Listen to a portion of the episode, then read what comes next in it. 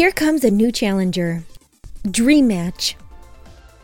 Hola amigos, bienvenidos a un nuevo programa de Dream Match, programa muy especial, eh, a petición de mucha gente, vuelve nuestro amigo Iván El Monchis, creador de Pixelania, ahora participante de los programas especiales de The Legend of Zelda, enemigo declarado del Opus Dei. ¿Cómo estás Iván?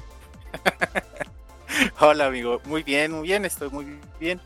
Muchas gracias por invitarme a mi segundo Dream Match. Fíjate que este año ha sido de regreso a podcast. Porque te, ¿recuerdas el podcast pasado que estuve contigo que, que, te decía que hacía años que no, no estaba en un podcast y me sentía muy nervioso? Y, sí, me comentaste. Y, y mira, pues ya, ya estamos regresando a los podcasts. Todo este año ha sido de, de, de Zelda y ahora contigo otra vez ahí conforme avance el programa te tengo un par de preguntas acerca de, de, de cómo te has sentido con los programas de, de Legend of Zelda. Pero primero, con un tema que tenemos ahí en el tintero hace ya más de un año y resto, cuando, cuando iba a salir este Street for Rage 4, ya es las opiniones de Iván de este juego. Eh, yo ya he hecho por lo pasivo y en lo activo, eh, en redes sociales, en podcast, en todo lado he hablado acerca de mis impresiones del juego, que son súper positivas, más ahora con las del DLC, que ahorita voy a, a, expresar mi opinión, pero quiero saber cuál es tu opinión, Iván, porque mencionaste un par de cosas en el especial que grabamos de Street of Rage 2, pero quiero saber ah. así tu opinión general del juego. Fíjate que eh, de pronto me vuelvo un poquito loco y digo así como calificativos muy extremos de pronto decía, ah, es que eh, yo me obsesioné mucho con Street of Rage 4 cuando salió, realmente lo disfruté tanto, lo jugaba muchísimo con cada personaje en las dificultades, iba subiendo y trataba de sacar todo, pues de completarlo al 100 y lo acaba una vez, luego me dan ganas de volverlo a acabar y a veces solo por la música. Y lo disfruté muchísimo, decía, es que es el mejor beat'em up que yo he jugado en mi vida que es el mejor Street of Rage que he jugado en mi vida. Y, después decía, espérate, güey, o sea, hay un chingo de beat'em ups que no has jugado, pues no puedes decir eso. Bueno, no puedes decir que sea el mejor porque no he jugado muchos. Pero realmente, pues se convirtió en, en uno de mis juegos favoritos, Street of Rage 4. Me trajo mucha nostalgia y me trajo muchas horas de diversión. Realmente eh, me gusta, me gusta muchísimo lo que hicieron con este juego. Yo también, yo eh, no es una línea mía, se lo robé a, un productor, a un, a un, creador de contenido de juegos español, la línea de que Street of Rage 4 es a Sonic, perdón, es a Street of Rage, lo que Sonic Manía es a Sonic, eh, no, no fue idea mía, pero lo repito, en serio, es un juego glorioso, es una celebración de lo que es la saga y yo invito a cualquier persona que tal vez oiga el programa que todavía no, no tiene Street Fighter 4 que se aproxime a él y que lo juegue.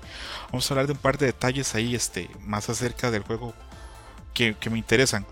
Por ejemplo, eh, cuando comenzamos a hablar acerca de, de los personajes, eh, hemos hablado, digamos, este, off the record, y si, y no también en el especial de Street Rage 2, que tú mencionabas ah. que tú creías que, por ejemplo, este Blaze Fielding, eh, Blaze, eh, cuando Ajá. apareciera ahora no podía parecer así como tan sensual como aparecía en el 2. Uf, y sin embargo no, en este... Call... Me callaron la boca, ya la pusieron más sensual que nunca. Sí, sí. Me rebota todo a la verga, güey. Ahí. Y se ve muy, muy atractiva, ¿verdad? Sí, sí, a sus, a, en sus 30 debe estar como, ¿no? Súper sí, guapa. Sí, aparte de eso, según la historia, dejó de ser policía y ahora está dedicada solo a ser así como bailarina profesional me parece eh. así, hasta de bagro me parece muy se interesante. Le, se le nota, se le nota. Se le ve, ok. Eh, sí, no, Blaze, Blaze es, eh, de hecho en, en, general, el rediseño de estos personajes que ya conocíamos se me hace también fantástico. Porque si te fijas en, un, en el 1, en el 2, en el 3, mantenían como el mismo diseño. Era el mismo con pequeños cambios, con una bandita o unos pixelitos de más pero el hecho de que hayan rediseñado los personajes como, como haciendo ver que pasaron ya varios años, se, se, me hace increíble. Entonces, lo que es Axel, cómo está barbón y cómo está más mamado, se me hace bien chingón. E, ese Axel Blaze, parece, ese Axel sensual. parece que, se, ese Axel para mí parece que se hizo como hipster, que, que, que ahora compran en Whole Foods, que es este ese supermercado super hipster que hay en Estados Unidos también. Eh, que se Además, pensando que es. Ajá. Sí, porque pensando que es un detective, ¿no? Privado o algo así, entonces si tiene varo, pues se viste así porque quiere, si es hipster. Sí, sí, tiene ahí ese, eso. Y los movimientos, este, esto de la barba le da mucho carácter, lo hace ver mayor, pero lo hace ver como más fuerte. El, otro rediseño que a mí me encanta es el de Adam Hunter. Adam, este, sale Adam, este. Adam le, le, dieron un upgrade, ¿no? O sea, realmente se ve más guapo aquí que en, el 1 donde había aparecido. Sí, se ve un personaje como más cool, con más actitud, ¿verdad? Con los anteojos, este, el pelo. Aparte de eso, este. Que, que sabemos que varios, varios miembros de su familia este, están este, ahí involucrados. Por ejemplo, este Cherry Hunter, que es la hija de la que unos personajes nuevos. Pero antes de pasar con Cherry, no quiero dejar a otro personaje que aparece en este DLC, que es Max Thunder, el, luchador, que ahora aparece con canas. Y también coincido contigo, el rediseño de todos los personajes es maravilloso para mí. ¿Qué te parece lo que hicieron con Max Thunder? ¿Y qué te, qué te parece que aparezca en el juego como un villano que está dominado por... por ah, me, me causó realmente sorpresa y, me gustó pues enfrentarlo y todo, toda, su, toda la historia que lo engloba me gusta. Aunque ahora en el DLC que estuve jugando con Max, sí, sí, es muy claro que le dieron su bajón de... ¿Cómo, se le llama en los juegos de peleas cuando le bajan? Nerf. El poder. Ah, lo nerfearon. Sí, me lo nerfearon un poquito porque si, si tú sacaste a Max en estos personajes extra que podías sacar de, de Street of Rage 2 y, juegas con él en Street of Rage 4 y después juegas con el Max del DLC, te das cuenta cómo lo nerfearon porque si pasabas el juego muy fácil pues con Max. Y, es cierto, es un personaje que sigue teniendo unas herramientas y sigue siendo muy divertido. Eso que todavía puedes tomar a la gente, a, eh, brincar o saltar y lanzarlos contra el piso o contra otros oponentes. Eso no, esa, esa mecánica nunca va a envejecer, nunca va a dejar de ser divertida. Entonces a, mí me gusta. Creo que a nivel de ropa es el personaje que cambia menos. Sigue usando la misma ropa. Sí, eh, sus calzones del luchador, sus, sus licras. Sí, sí el otro personaje que se retoma, que en el otros juegos aparecía solamente como un villano, como un super villano, y ahora vuelve Shiva, que es este, este, maestro de artes marciales, que a mí se me hacía, a los fans siempre se nos hizo un super personaje, y en este juego tiene una aparición interesantísima, cuando aparece como enemigo, que en el escenario que aparece es increíble, y ahora puede ah, utilizar... ese escenario es el primero donde, como mi primer pared, que me topé en Street of Rage 4.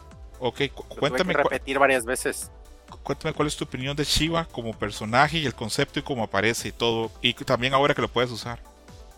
Shiva me gusta mucho, pues desde Strip of Rage 2, que era ahí como el guardaespaldas de Mr. X. Y aunque nunca fue tan complicado en, en Strip of Rage 2, sí, pues su diseño se ve todo chingón, todo ninja, pues todo, todo, todo, todo líder, pues todo chido, me gusta mucho. En, en Strip of Rage 4 no sé cuál es su participación en Street of Rage 3. No sé si sea personaje jugable, porque en realidad lo puedes desbloquear en este juego también y puedes jugar con él, la versión de, del 3. Eh, no sé si sea personaje extra jugable del 3 o, qué pasó con él. Y no sé cuál fue su cambio en el 3. Pero verlo aquí en el 4 como líder de este clan de. o de este dojo de, de artes marciales. Eh, y ver que en realidad no es malo, o sea, como, como que se ha ido rehabilitando. También me gustó mucho que, que hagan este, este tipo de antihéroe, ¿no? Y, y, le da aún más personalidad de la que ya tenía. Sí, es un personaje, a mí siempre me pareció increíble, desde que jugaba Street of Rage 2 y al final aparece él con ese look, ese, ese porte, aparte de eso de que es el, pues el líder así a nivel de arte marcialista, de lo más alto del sindicato del crimen que lo dije hace un año y hace un año y unos meses que grabamos, lo dije en el especial de Street Fighter 2, lo vuelvo a decir, a mí esa idea de que hay un sindicato del crimen se me hace algo increíble. El sindicato, claro. así es. Pidiendo cuotas, puede ser como un tipo de colegio profesional. Que repito. Dándole su, su regalo navideño a todos. todos los colegios profesionales y sindicatos que yo conozco, todos tienen un poquito de criminal, entonces me parece que, que cierra bastante bien. personaje increíble. Luego, de los tres personajes nuevos está Sherry Hunter, que es la hija de Adam, ahorita hablamos de ella. Está Floyd Arya, que es este guerrero con los brazos de metal, así afroamericano enorme. Y está Estela Aguirre, que es esta soldada, perdón, esta jefe policial. Estel. Estel, exactamente. que es así, este, pues no diremos masculina, pero sí es una mujer como muy empoderada y como muy poderosa y que tiene armas tomar eh, a través del juego. Entonces, hablemos un poquito de Cherry Hunter. ¿Te gusta el personaje Cherry? Cherry, Cherry es mi personaje favorito ah, de todo el juego. ¿Por qué? ¿Por qué? Es con quien más me gusta jugar. Me gusta, no sé, me gusta como sus combos, me gusta su velocidad, sobre todo. Me gustan sus, sus especiales. Eh, disfruté mucho jugar y creo que es con quien más se terminó el juego, con Cherry. Tiene. Realmente me gusta. Tiene. Es, un personaje que, que, da para jugar mucho. Se nota que los tres personajes, bueno, eh, los dos nuevos en la base, pero bueno, podríamos decir tres hoy por hoy ya en el, en el DLC. Son personajes que la gente de, de Warcrush, que fue el estudio que hizo el juego, se sentó a pensar qué podemos hacer nuevo en los beating up. Por eso que Cherry tiene esa capacidad que puede correr, que no lo tienen los otros personajes, eh, los combos que tiene, esos ataques con la guitarra, los, los, poderes super, son súper interesantes. Con Floyd Aria, ajá, con Floyd Aria. Él es con quien menos he jugado. Ah, y te iba a decir, perdón, que yo no sé si recuerdas que decía que jugaba mucho el 2 con Skate y porque lo jugaba con mi hermano y ya le agarraba Axel y siempre me dejaba skate. Me decía, tú ese porque eres niño y porque eres negro. Entonces yo lo escogía. Y quizá me acostumbré tanto a la velocidad de skate que por eso quizá me acoplé tanto con Cherry. Entiendo. Tengo entendido que el estudio cuando, cuando hizo este juego eh, surgió mucho la posibilidad de meter otra vez skate pero ya han pasado muchos años entre este Street Rage y los pasados, han pasado varios años, ya por lo menos unos casi 10 años en teoría, según la historia. Tendría que ser ya un joven adulto ya. Entonces tendría que ser un joven adulto y si es joven adulto ya no va a andar en patines, entonces pierde lo que lo hacía muy especial comparado a los otros personajes.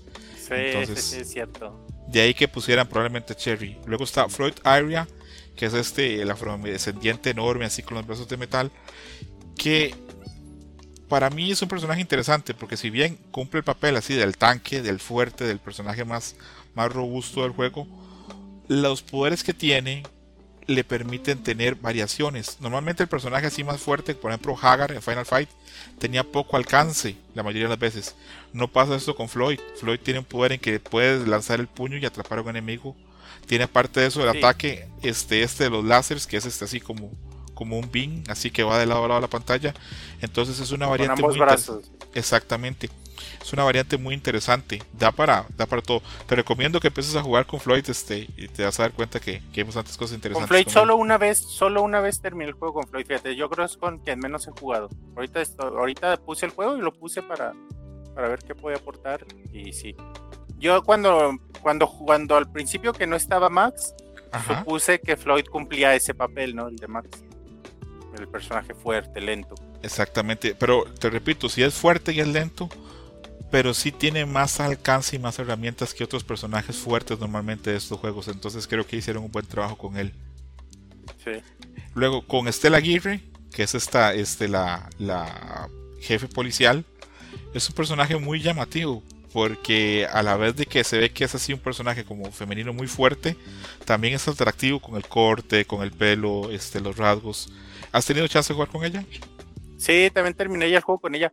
Fíjate que Estela me gustaba como persona, igual, y eh, lo mismo que pasaba con. con. Ay, perdón, se me fue el nombre, con el ninja. Shiva. Ajá, con Shiva.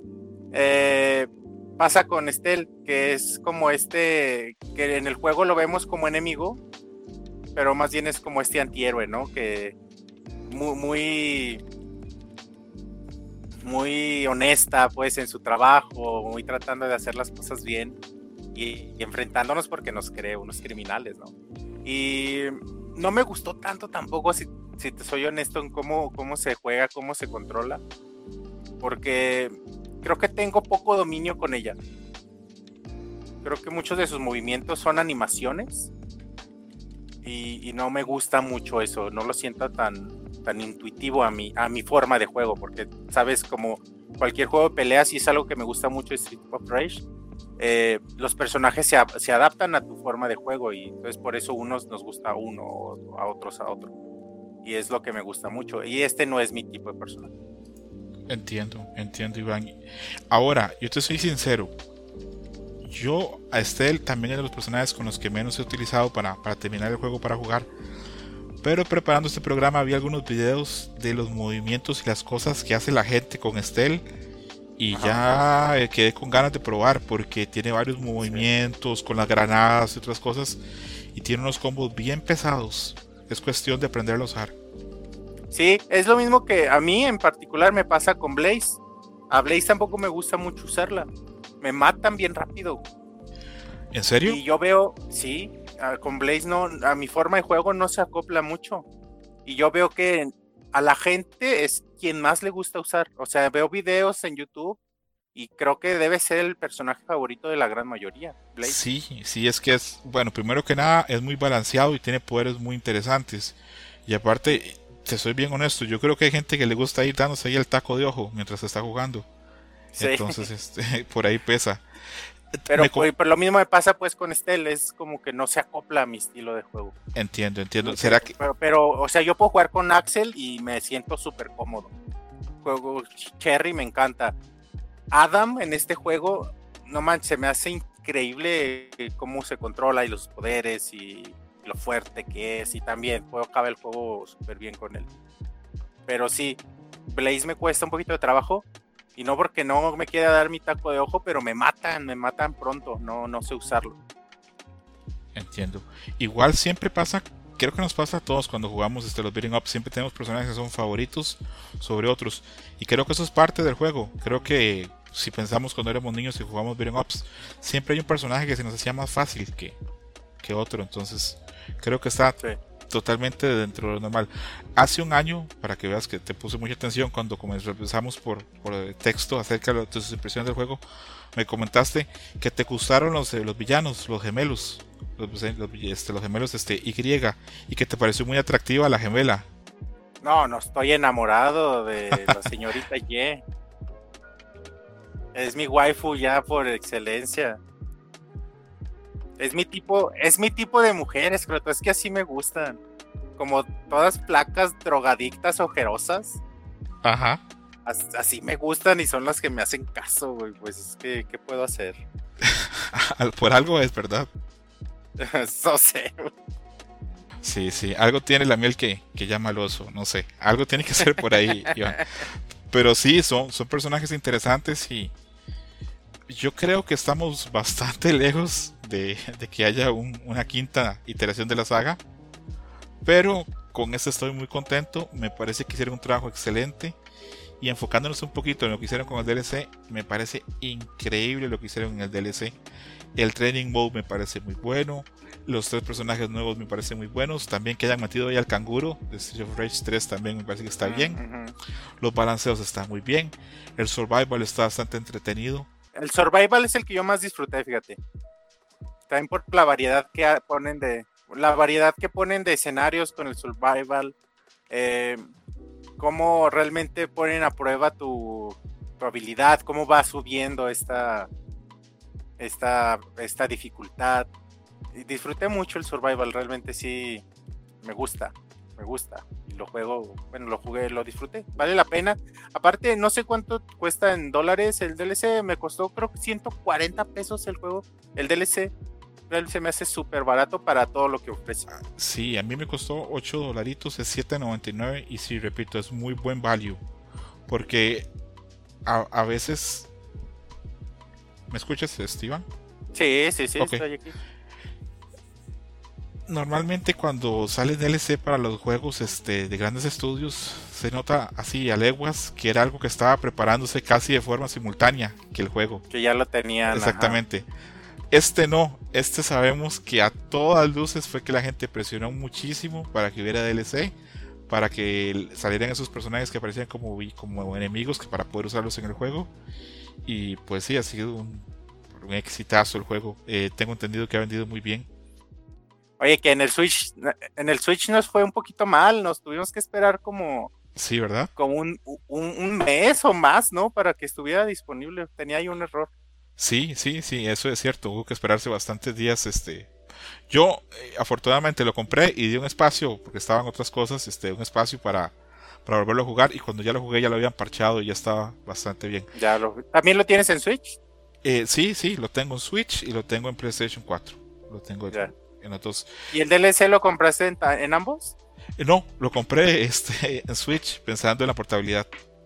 Ya, claro te iba a comentar de que para mí la música del juego original, del, bueno, solo del juego base de Street Fighter 4 me parecía muy bueno. Más que ahí está también Yuzo Koshiro con algunos tracks, está Kawashima también con algunos tracks. Y el trabajo que hizo también el compositor, este, el, el, propio francés, este, me parece muy bueno. El juego tiene música muy buena. Yo también he oído el, el, el gameplay a veces para trabajar o para hacer algunas cosas, perdón, el soundtrack. Ahora, este DLC tiene música muy buena Sí, sí, sí, también. Es que todo, el juego en sí, el, el, juego incluye el soundtrack original de, del 2, que ya es muy bueno, ¿no? Claro, legendario. O sea, en realidad es como, si te gusta la música electrónica o la buena música para videojuegos, este juego tiene todo. Y la mejora del DLC. Es un juegazo, la verdad. Este, Parece que yo voy a ser el que va a caer en epítetos exagerados para Street Fighter 4 hoy. Eh, me parece que sí, de los beating ups, probablemente sea el mejor que se ha hecho. Porque la gente que hizo este juego estudió todos los beating ups pasados. Pero, pero, pero, ahí le tenemos, le ponemos un. no lo va a superar, pero le ponemos ahí un. Lo ponemos en la lista del juego que está haciendo también este, la gente de Warcrush, este, que también están haciendo el juego de las tortugas ninja. Ah, viene. Sí, eso está bien interesante. No, se nota leguas que no tiene tanto presupuesto o tantos detalles como este tiene Street 4, pero igual nos, nos interesa. Hablando de Street 4, quería preguntarte algo. Quería hablar de los stages. Quería preguntarte ah. si hay alguno que te marcó en específico. Por ejemplo, yo para empezar, a mí el primero se me hace maravilloso. Eh, habíamos hablado que en Street Fighter 2 se había querido que hubiera un choque de un auto pero por las limitaciones del, Sega Genesis no se pudo. Ahora sí pasa. Mm. ¿Hay algo que te haya gustado los stages? Fíjate que siempre he sido muy fan de la, del primero, de la calle esta de luces neón. Siempre he sido muy, muy fan. Y este no me decepcionó, incluido lo del coche. Pero sí, hubo varios stages que me gustaron mucho. El segundo, el, de la policía. me encanta que sea una estación de policía, me encanta. Y este que te mencionaba hace ratito de que fue mi primer mi primer pared para terminar el juego, que es el, de Chinatown. Ajá. Sí, gran stage. Me recordó muchísimo a al background de, de Chun-Li en Street, en Street Fighter. Es que estando ahí. O, también hay uno similar en, en, Final Fight, creo que también donde se ve Chun-Li jugando damas chinas allá atrás con alguien. Pero me recordó mucho a esto. Y otro que, otro que me gustó mucho fue la galería de arte. A mí me encantó eso. Me mamó, me mamó, sí. ¿Te gusta uno también que es como unas alcantarillas? Ah, que donde, sí, donde llegas al bar, ¿no? Al bar del 2. Ajá. Pero por abajo, por abajo. Exacto. Sí, sí, me encanta, me encanta. Ojo, para mí todos los escenarios son grandiosos. El de la galería me encanta. De hecho, he visto que que en la galería, por ejemplo, este, cuando entras como, como un avión o algo donde se están llevando las obras, hay este, atrás unas obras de arte, hay una que es un dildo muy famoso que está en un museo en París. Sí, sí, sí. Ajá, Es, está ahí. Y aparte que las dos villanas de, de, de ese nivel están basadas en Beyoncé y en Rihanna. Entonces, este, se me hizo un nivel increíble. Qué chido. Fíjate que creo que hasta lo subí en Twitter en, eh, cuando ya estaba jugando en dificultad difícil ahí en este nivel, me costó muchísimo derrotar a estas hermanas, a estas, este jefe final, a Rihanna. y, cuando logré, cuando logré derrotarlas, fue así por nada, o sea, estaba mi última vida y nada ya de sangre y, así como último golpe y creo que subí eso a Twitter ya el año pasado, pues, pero, pero sí me emocioné mucho. A mí me costaba mucho el, el boss de, del stage del concierto, que es un DJ que aparece como flotando. Ah, sí. Ese, ese, se me hizo poquito castroso. Creo que el, nivel más flojo, ojo, no es malo, pero es el más flojo en diseño para mí es la isla final, la isla Y. Ey, pero, sí, sí, sí. Pero la pelea final me encanta. Cuando es este con esos droides, con el robot de enorme. Sí. Ya me gusta mucho. Sí, no, sí. Luego mi novia ahí. bueno, ya es que a veces, o se puede. Depende de quién mates primero lo, lo controla uno o el otro al robot. Sí. Entonces sí me encanta ver a mi novia controlando ese robot. Sí, es, un gran juego. Hicieron un trabajo excelente la gente de Gar Crush con este juego, demo licenciándolo. Y ojalá que haya más chance que esta gente trabaje en más juegos de Sega. Ahorita vamos a abrir ahí un poquito el, un, pequeño surco respecto a eso. Ya casi vamos a volver con eso. Pero eh, yo ah, cuando iba a grabar este programa este, pedí que me mandaran preguntas para Iván, para Monches. Y me mandaron pues algunas. Creo que algunas estaban muy sencillas, otras no tanto. Entonces vamos a hacer un, Qué miedo. Vamos a hacer un poquito como de ping pong. Yo te pregunto y tú me respondes. Y ahí vamos. Eh, primera pregunta, ¿cómo supiste que estudiar? Ay, yo sí fui un fui un caso en eso. No sé si lo haya contado en algún momento. Yo después de la prepa no sabía qué hacer con mi vida. Yo siempre fui el, niño de puros dieces, de diplomas, de, becas, de, de, ese niño, pues, de reconocimientos y de chingada. Entonces siempre, siempre tenía como una carga fuerte de qué vas a estudiar y bla, bla. Entonces cuando acabé la prepa, me acuerdo que todos, cuando estaba ahí con Robert, todos dijeron, no, pues sistemas, yo estudié en la una prepa técnica, entonces ahí egresamos como, como técnico en sistemas o algo así, es técnico en computación, creo que es el título que, obtienes allí. Entonces muchos de mis compañeros se fueron a, estudiar sistemas. Pero, ay, yo sentía como que no, como que por ahí no iba, o también sentía que sí. Entonces lo que yo hice es, ¿cuál es la carrera más complicada de, que te acepten? Y todos me decían, no, pues medicina en la UA, en la Universidad Autónoma de Aguascalientes. Como que es la carrera que solicitan más personas y la más complicada de, que te acepten. Entonces yo como reto dije, quiero estudiar medicina. Y hice, hice mis exámenes y todo para entrar a medicina y sí me aceptaron a medicina. Y entonces estudié yo medicina como un par de meses y dije, ay, me estoy haciendo bien pendejo, ni me gusta la medicina. Me acuerdo que hice mis primeros exámenes parciales y todo bien. Y o sea, salí bien en todo, pero decía, güey, es que no, no mames, no me gusta. No me gustaba el ambiente, no me gustaban mis compañeros. Tuvimos ahí una, una pequeña falla técnica, pero no importa, continuamos. Me comentabas, Iván, entonces que estabas en la, en la facultad de medicina, pero no te gustaba el ambiente. ¿Qué ibas a hacer? No me gustaba nada. Ibas a ser el doctor Monchis y no pasó. ¿Por el doctor Monchis. Porque fíjate que realmente fue por un tema de, de ambiente. Yo, yo, bueno, siempre quien me conoce sabe cómo soy, medio hippie, medio, medio, no sé, tratar de que todo fluya y que las cosas salgan bien, todo ser amigos, y el dinero no importa, lo importa es la felicidad y todo eso. Entonces en esa época mucho más. Y el ambiente en la escuela de medicina realmente era muy pesado. Era muy gente de mucho dinero también allí, muy presuntuosa. Los doctores, los maestros también eran mamoncísimos, se sentían la mera verga y tú los ves y dices, pinche vato pendejo, o sea, pero por alguna razón, mira, tú tienes conocimiento posiblemente de, de, de esto y pero no sé, como que muchos médicos son así, sobre todo de la vieja escuela, de, sentirse así tan, el ego tan arriba, tan alto, tan... ¿Y por qué te sientes así? Es, no sé, pues nunca lo he entendido. Y me lo han explicado, ¿no? No, y es que trabajas con la vida y chingada, y bla, bla, bla, bla, bla.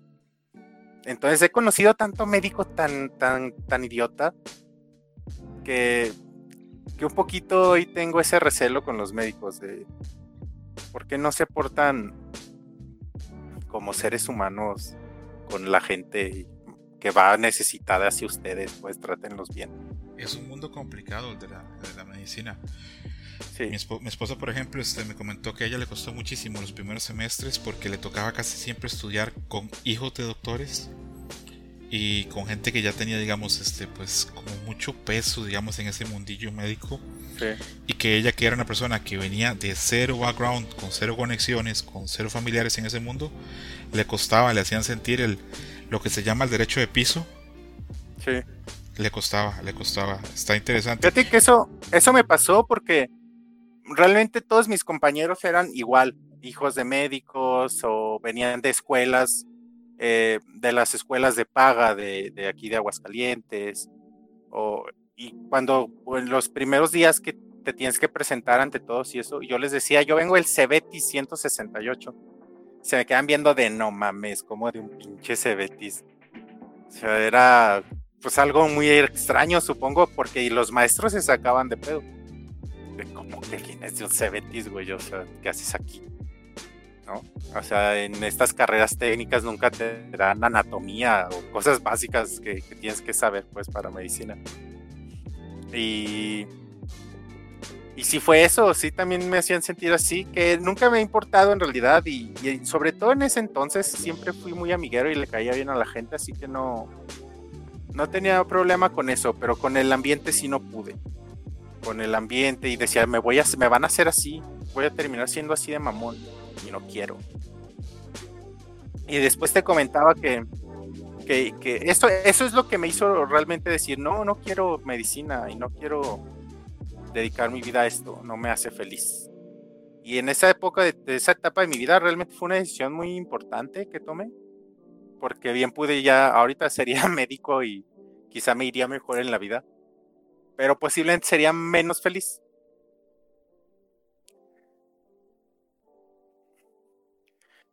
ese, pues me salí de, medicina, em, fue un golpe para, para, la familia, les tuve que decir que había tomado la decisión y pues no les gustó a nadie nada. Tuve que trabajar ese año porque no podía estudiar nada en, en, la universidad pública, que es la mejor que hay aquí en Aguascalientes, que es la Universidad Autónoma de Aguascalientes hasta al siguiente año podía volver a solicitar y tenía que volver a hacer todos los exámenes generales y bla, bla, bla. El exani le llamaban en ese entonces. Entonces tuve que esperar un año y, decía que siempre he tenido una necesidad creativa desde niño. Necesito estar creando cosas, lo que sea de cualquier tema, pero sí tengo ese, esa necesidad creadora. Entonces, eh, yo buscaba en dónde y pues veía que quizá en las ciencias podía ser, en la, biología, en la física, eh, donde podía encontrar ahí satisfacer esa necesidad, pero también veía toda esta parte del diseño, de la fotografía, del cine. Decía, bueno, también por acá me puedo ir por las humanidades. Hay que en ese entonces no e, eres no eres lo suficientemente maduro para tomar la decisión pensando en una carrera en humanidades no te va a dar mucho dinero aunque hagas un doctorado y una ingeniería eh, te va a ir bien pues monetariamente. Pero en ese entonces como que no te importa, dice, no, no me importa, si me esfuerzo en lo que sea que yo haga, me va a ir bien. Y la inocencia pues de que tienes cuando eres joven. Y decidí de último momento, no sé, estudiar comunicación y puse mi segunda opción que te daba oportunidad en la universidad cuando te inscribías, biología. Ya sean mis dos posibilidades, quedé en comunicación y es a lo que, lo que estudié durante cinco años en la UA. Y después, ya en 2019, decidí ser, hacer una maestría en comunicación visual, diseño y comunicación visual en la UNAM. Y ya nada, fortaleciendo lo que, lo que me gusta hacer y realmente lo que me hace muy feliz, que es crear, crear lo que sea, crear contenido. Entiendo, Iván, entiendo. Está, está interesante. Que un montón de gente probablemente entra a medicina, se, se desencanta de las cosas y, y probablemente termina pues en, otros ámbitos. Eh, y las otras preguntas creo que no te van a dar espacio para, para, hablar tanto, pero tenemos, pero quiero hacerlas porque si la gente las mandó, eh, que no, que no se queden con ese mal sabor. Esta está difícil porque la, hemos preguntado para otra gente y es compleja, pero no, no, no, tienes que como que preocuparte tanto en elegir una. Puede ser nada más este, la que te acuerdes, pero va. ¿Tu banda favorita? El Café de Tacuba. Sí. Ok, ok, perfecto. ¿Personaje favorito Street Fighter 2? Ah, Ken. Ok. ¿Actriz favorita viva? Actriz. Híjole, es que ahorita tengo, tengo un crush con Anita de Armas, posiblemente. ok, ok, Ana de Armas, perfecto. ¿Actor favorito? Gary Oldman. Uf, súper buen actor también. Esta, esta, esta yo creo que te, eh, está, está interesante. ¿Por qué Monchis le va a las chivas? Por mi papá. ¿Por tu papá? Mi papá tenía, sí, mi papá tenía esta, este, este sentimiento de nacionalismo, de es que son puros mexicanos y siempre le fue a las chivas. Yo crecí yéndole a las chivas con mi papá y supongo que por eso. Ok. ¿Jugador favorito de toda la historia en Chivas? Ramón Ramírez. Ramón Ramírez, ok. okay. Sí, de niño. ¿Jugador favorito de tu equipo rival? Supongo que en este caso sería un jugador de la América que te gustara mucho. Cuauhtémoc Blanco. ¿Cuauhtémoc Blanco te gustaba? Me encantaba ver a la América por Cuauhtémoc Blanco. Me encantaba ver a jugar a Cuauhtémoc. Entiendo, entiendo. Y me emocionaba y me causaba ahí como escosor en el cuerpo que me emocionara porque era del América. Es que es un jugador, es un jugador mítico a nivel de muchas cosas. Tengo entendido que viene de la zona de Tepito, que es una zona pues eh, complicada en el DF. Aparte de eso, pues este, un jugador este, técnicamente muy dotado. Y hay cosas de él que, que, quedan grabadas incluso para gente que no somos mexicanos y, que aún así sabemos. Por ejemplo, el gol que hace Cuauhtémoc contra... ¿Es Holanda o Bélgica en el 98? Es contra Holanda Ah, contra los dos jugó. Contra no, contra Bélgica, como una chilena hacia adelante. Exactamente. Sí, fue contra Bélgica. Ese gol, y lo recuerdo mucho porque, bueno, a mí siempre me ha gustado mucho el fútbol, leer que en ese partido él perdió 4 cuatro, cuatro, kilos y medio del calor con el que jugaba. Exactamente, porque en Francia en el verano es súper caliente, entonces saber eso siempre, siempre me produjo admiración. Eh, jugador favorito que no sea propiamente mexicano, puede ser a nivel global. De, yo fui muy fan de Ronaldo, R9. Ok, el, Ronaldo gordo. Pero el Ronaldo gordo era muy fan, tenía mis tenis, mis, yo jugaba con mis, con mis tachones R9 dorados, así mamones. Pero, pero, pero creo que no ha habido jugador como Messi. Realmente creo que lo que hace ese tipo es espectacular a muchos niveles y creo que nadie, nadie lo va a hacer otra vez como lo hace él, o, espero que sí, pero nunca lo he visto y, he visto, pues nunca, no me tocó en persona, no recuerdo pues, pero ni Maradona, ni Pelé, ni Beckenbauer, ni quien me digas, o sea, realmente lo que hace Messi con la pelota en los pies es de no creerse. Sí, es un jugador espectacular, Messi, dificilísimo de, de medir, porque bueno, la, cada época es muy distinta, y parece pues que ni le echa ganas, güey. Es que es lo que me sorprende, Sí, sí, este es un jugador bien, bien especial y con unas capacidades altísimas y que mejoró de donde apareció hasta ahora. Ha mejorado ciertas cosas. No tenía tiro libre y ahora lo tiene. Eh, no tenía tanta pegada y ahora la tiene. Ahora ya está en una etapa de su carrera en que ya, pues obviamente a nivel físico, pues ya las, las condiciones van mermando, pero sí, ha sido un jugador espectacular y creo que hemos tenido mucha suerte de poder verlo. Eh, con el Ronaldo y ver a Cristiano también es una suerte, pero Cristiano es, Cristiano es producto del esfuerzo, del entrenamiento. Es, y es algo que se valora muchísimo. Es otro jugador también espectacular, es otro jugador espectacular. Volviéndolo al Cristiano Gordo, perdón, a lo de Ronaldo, Gordo.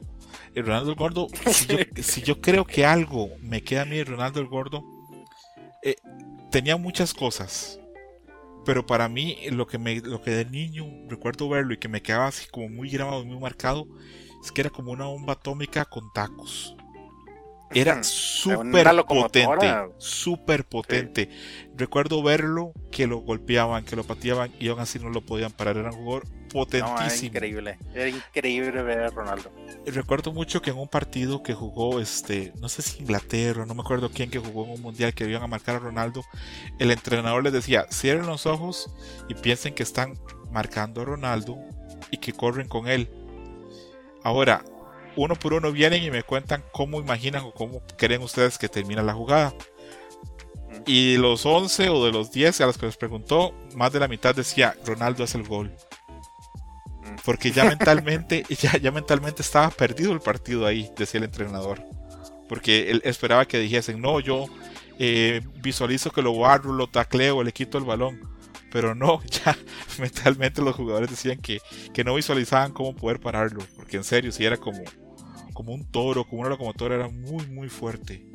Sí, no, así era increíble. Y aparte era, tenía el gol, pues era, era muy efectivo a la hora de anotar. Sí, es, es raro que un jugador de más, porque Cristiano, perdón, Ronaldo Gordo, vamos a ver que cuánto está de altura, regálame un segundo, pero no era bajo, no era un jugador, 1.80, 1.79. No, no, más, más, más, acá está, 1.84.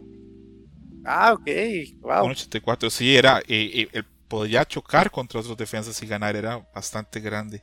Ahorita voy a preguntarte, Oye, pues, hablando, hablando de eso, pues es que luego uno no se da cuenta porque todos están gigantescos en Europa uno piensa que Messi está de 1.50.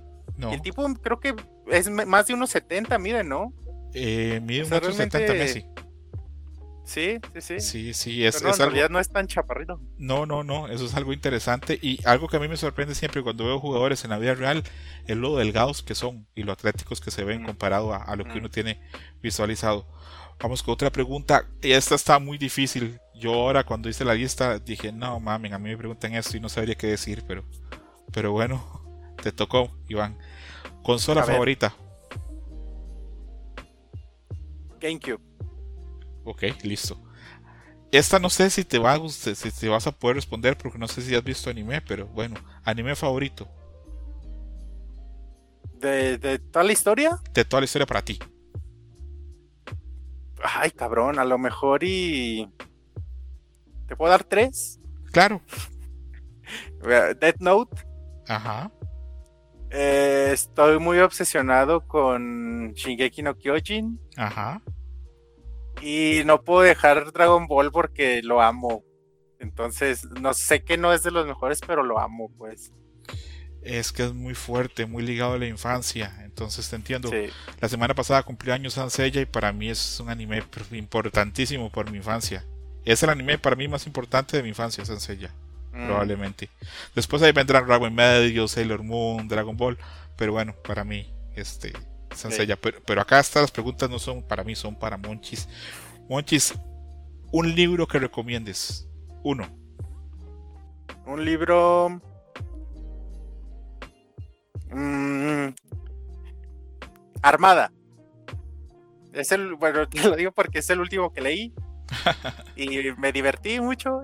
Se me hace menos chido que, que Replayer One, pero aún así se me hizo muy bonito. Ah, ¿sabes cuál? ¿Sabes cuál te voy a recomendar? Te voy a recomendar 10 negritos de Agatha Christie. ¿Es policíaco? Sí, es, es una historia de, le llegan, le llega una carta a 10 personas y con una invitación a pasar un fin de semana en una isla, en una casa en una isla. Entonces llegan, pero en medio de un huracán no pueden salir de la casa y, y en estos días van, va muriendo, van muriendo las personas y entonces es como cualquier cuento de Agatha Christie descubrir quién es el asesino. Pero este libro yo lo leí en Mazatlán, Sinaloa. Entonces para mí era estar escuchando las olas así del mar a lo lejos, imaginármela y sentir y oler el libro. Entonces me encantó. Entiendo, entiendo. ¿Te gusta mucho la novela policíaca? Pues sí, Edgar Allan Poe y Agatha Christie supongo que son los que más he leído. Y leí mucho. Agatha Christie la leí muchísimo. De hecho, y esto va a ser solamente unos segunditos que la gente me perdone, no voy a interrumpir más la entrevista con el Monchis, pero casi siempre cuando se señala un género no se sabe cuándo nació. Es muy difícil determinar. La novela policía casi, sí sabemos que la creó Edgar Allan Poe. Dentro de tantas cosas que nos dio Edgar Allan Poe, él creó la novela policíaca con los, este, con los cuentos del inspector Poirot. Es, de ahí se basó después todo lo demás. Eh, vamos a ver, esta pregunta está complicada ¿Monchis creen fantasmas? Hijo, quiero creer. ¿Quiere nunca creer? he visto nada, nunca he visto nada, nunca he, nunca he sentido nada, nunca he experimentado nada, pero quiero creer y porque ¿viste la película de Life of Pi? La vida de Pi, La... de Ang, de Ang Lee. Ah, sí, sí, sí la he visto. ¿Recuerdas la conclusión a la que llegas con esa película? De por qué cree, de por qué crees en Dios, por qué cree en Dios el protagonista. No, pero refrescame a ver. Pues es como esta decisión de creo en Dios porque no cree en Dios está más culero, entonces cree en Dios está más chido y por eso decido creer en Dios. Entiendo. Y así yo, o sea, pues creer en los fantasmas es más divertido. Entonces quiero creer en los fantasmas. Un buen punto, es un buen punto. Entonces, la, la otra pregunta venía amarrada con esta y era si habías tenido alguna experiencia sobrenatural, pero ya dijiste que no, que nunca has tenido nada No, sobrenatural. Y me he metido a panteones y la ouija y lo que quieras, a ver si ya quiero que se sienta algo, pero nada. ¿Te gustan lo sobrenatural? ¿Las historias, las leyendas? Sí, me atrae, sí, me atrae. A mí también, a mí me escucho, escucho leyendas legendarias. Es un buen podcast también. Eh, me he dado cuenta que a mí siempre me han atraído esas historias, pero a veces no es tanto porque crea que las cosas pasan o no, sino porque a veces revelan mucho de la gente que las cuenta o de la gente que las cree. Pero bueno, eso es, vez otro tema. Esta pregunta No, está muy me gusta, me gusta la estética, la música, todo lo que representa esto de terror, de, de estas historias, todo eso me gusta, entonces sí, me gusta. A ver, no viene acá, pero te lo voy a hacer. ¿Alguna película de terror que te guste y quieras recomendar? La película que más miedo me ha causado es una película japonesa que se llama Shooter, Obturador, o no sé cómo, la tradujeron, la hicieron una versión americana, que igual se llama Shooter, pero esa no está chida. Vean la japonesa, se llama Shooter. Creo que en, en- en español le pusieron, ay, no me hagas mucho caso, pero creo que era Están entre nosotros. La voy a poner en la lista porque yo veo, yo veo cine de terror y esa no la conozco. Shooter japonesa.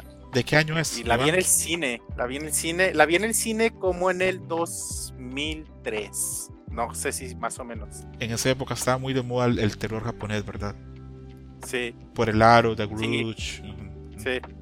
Ok. Y Shooter a mí me gustó mucho y, y tengo, pues voy a dejar que la veas pues, pues tengo marcada una escena así súper genial ya llegando al final de lo que se ve en un reflejo y el tipo, entonces para que ahí lo tengas presente.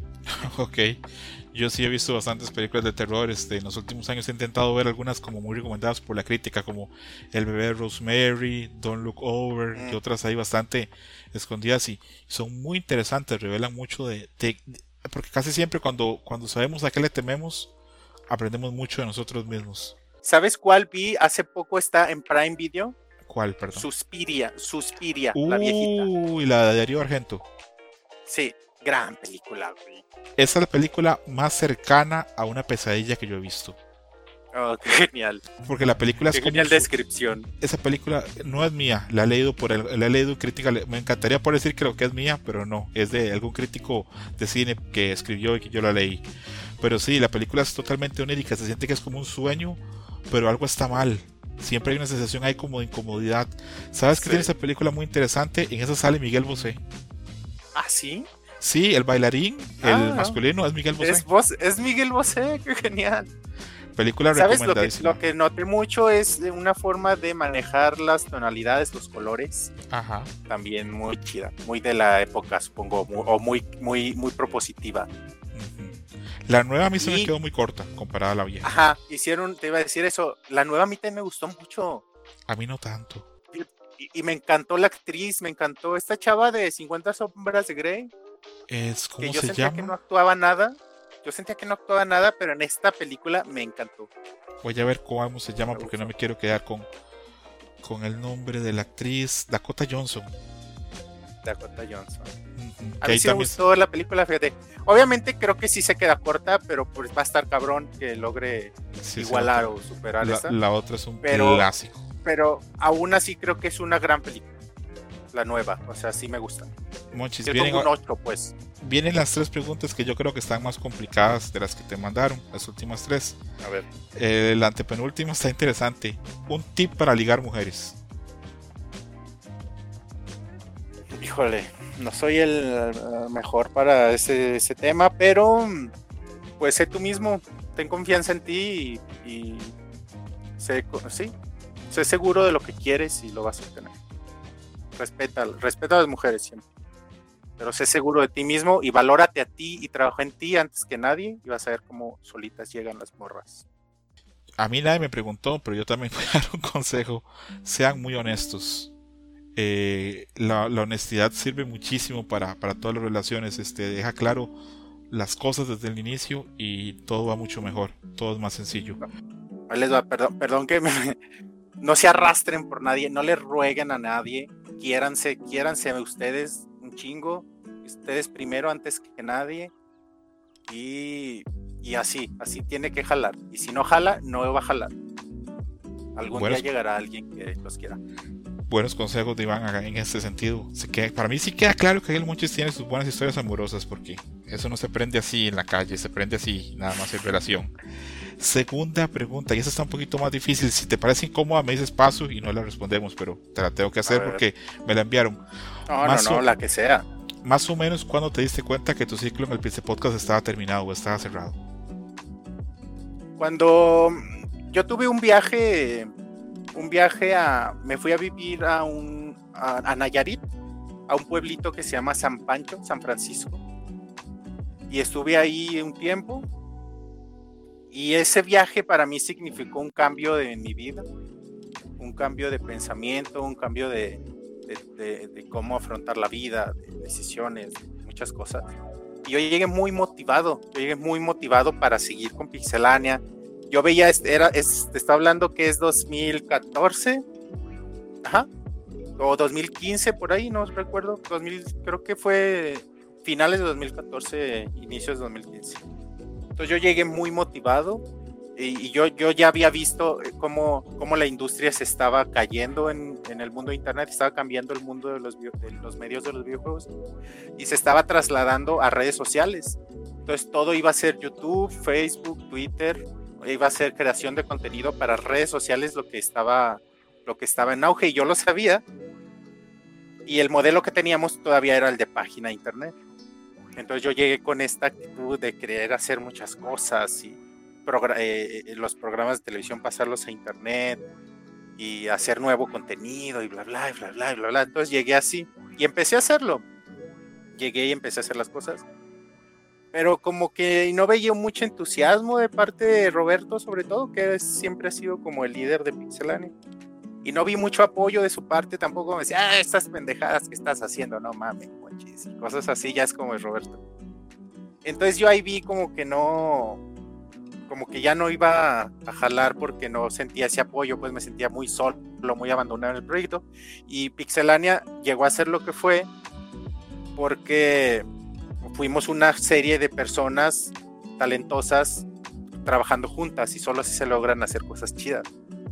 Y me sentía ya solo y solo no iba a lograr nada, entonces decidí eh, dedicar mi tiempo a otra cosa, que es el arte, que también es algo que me mueve mucho y es a lo que todavía trabajo actualmente, pues.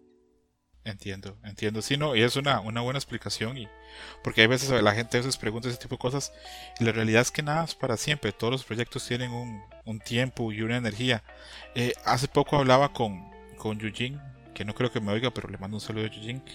Y le decía que, por ejemplo, el manga, este, a veces le piden la gente cosas muy grandes, autores que han trabajado en un proyecto por 10 o 15 años. Y la verdad es que uno cambia, la energía de uno cambia y es muy difícil, por ejemplo, algo que creaste a los 20, tener 50 años y seguir trabajando sobre ese manga. O por ejemplo el señor que hace Dragon Ball, que por amor de Dios es, cansadísimo que todavía siga haciendo Dragon Ball. Entonces es difícil que quieras mantener ese un proyecto por largos periodos cuando tú cambias o tu energía cambia. Y también es, es, notable también de que igual este, pues hay otra gente que si quiere sumarse a un proyecto y seguir haciendo lo que se está haciendo, ese tipo de cosas, entonces me parece muy sana tu respuesta, Iván. Sí, y aparte es meramente laboral, ¿eh? O sea, si te fijas, Roberto y yo seguimos siendo los mejores amigos del mundo, aunque nos vemos poco o nos estimamos un chingo. Se nota. Simplemente es, simplemente es algo laboral, pues, ¿sabes qué? Pues ya no, ya, Sí, sí, no, y se, nota. Le voy, a dar, le voy a dar por otro lado y ya. Se nota que hay un montón de estima, e incluso este Roberto me lo ha dicho a mí en lo privado de que te estima muchísimo. Y él me dice siempre. somos muy amigos. Él, siempre me lo ha dicho, dice, no, el Gonchis es mi compa, pase lo que pase, y me, siempre está, tiene muy claro. Viene la otra pregunta que creo que esta es este, la más sencilla de responder. ¿Cómo te sientes al haber vuelto a los podcasts a participar en los especiales de Zelda? ¿Cómo te has sentido? Me sentí muy nervioso al principio, los primeros podcasts, pero me la paso muy bien. Es que hablar de Zelda para mí es como muy agradable y además con gente que sigo mucho. Y ahora que se, que se suma Mika, que no tengo el placer de conocerla en persona, pero, pero creo que aporta también cosas muy, muy padres y no sé, me la paso muy bien. Creo que hablo demasiado, me gustaría hablar menos y que la gente, o sea, que los demás participaran más pero me gusta, me gusta mucho y me ha gustado esta dinámica de, estar jugando el juego mes a mes. Es algo que nunca había hecho y que siempre me había propuesto, de jugar todos los celdas desde el primero hasta el último y este es un gran pretexto para hacerlo.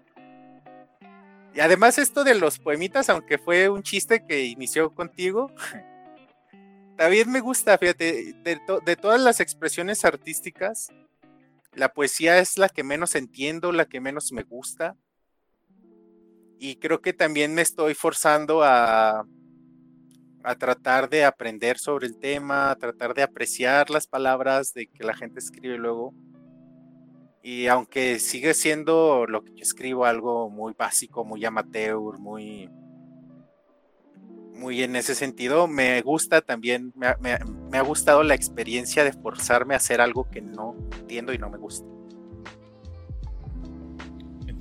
Bueno, me parece una gran respuesta y por lo menos yo, desde alguien que ha estado contigo en el programa, este, en los especiales de Zelda y bueno, también he estado como, como oyente en los últimos dos por, por motivos están más allá de mi control, eh, me parece que, que, sí, se nota mucho tu pasión y tu deseo de, de hablar de Zelda y hablar de todo lo que conlleva. Eh, alguien me preguntó por ahí si cuándo iba a volver yo a los programas de Zelda. No tengo una fecha definida, me encantaría volver, eh, pero todavía estoy, estoy en eso. Es que jugar los juegos también pesa, ¿no? Exactamente, y por ejemplo en estos momentos tengo sentido que ustedes van para los de Oracles y yo no tengo Game Boy con qué jugarlos, entonces ya es, es, es un... Están en, están en el 3DS. Eh, tampoco tengo 3DS, es, un, es, un ah. step back ahí que, que, me tiene.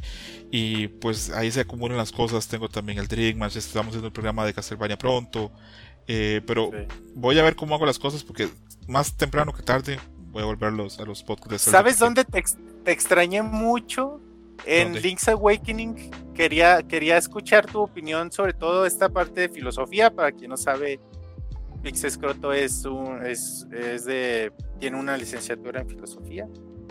Entonces quería escucharte hablar del lado filosófico de Link's Awakening y ahora en Mayoras más, y ahora en Mayoras más o también. Desgraciadamente, bueno, tú sabes que una situación personal muy pesada me impidió eh, participar en esos programas. Pero sí, yo los esperaba mucho. Sobre todo yo tenía muchas ganas de hablar acerca de, este, los paralelismos que habían entre Link's Awakening y Twin Peaks, la serie de Bill Lynch, que yo, soy un gran fan. Pero tarde o temprano yo creo que lo podemos hacer. Si no, en un Dream Match ahí más adelante podemos este, sentarnos y hablar un poquito de esos temas porque repito, son cosas este, interesantes. A mí todo lo que es el desarrollo de juegos, este, las influencias, la intertextualidad, poder ver cosas que se repiten, digamos, en, en el cine, en los juegos o en la música y poder comparar, siempre me parece algo pues muy muy interesante.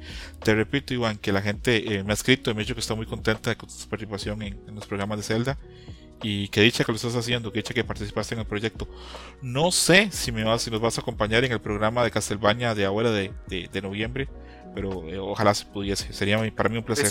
si alcanzo a jugar el juego, sí. Es que es lo que me detiene porque es he tenido también, este, como he tenido el, el, regreso de actividades presenciales con la pandemia, entonces realmente me he ocupado mucho y he tenido poco tiempo para jugar. Pero sí, si lo juego y lo acabo, sí. Es más, te voy a decir ya más o menos cuánto es el promedio que pone la gente para terminarlo. Dice que el promedio de la mayoría de la gente lo termina en 5 horas. Ah, sí, es cortito. Es cortito. Tardé más, en el.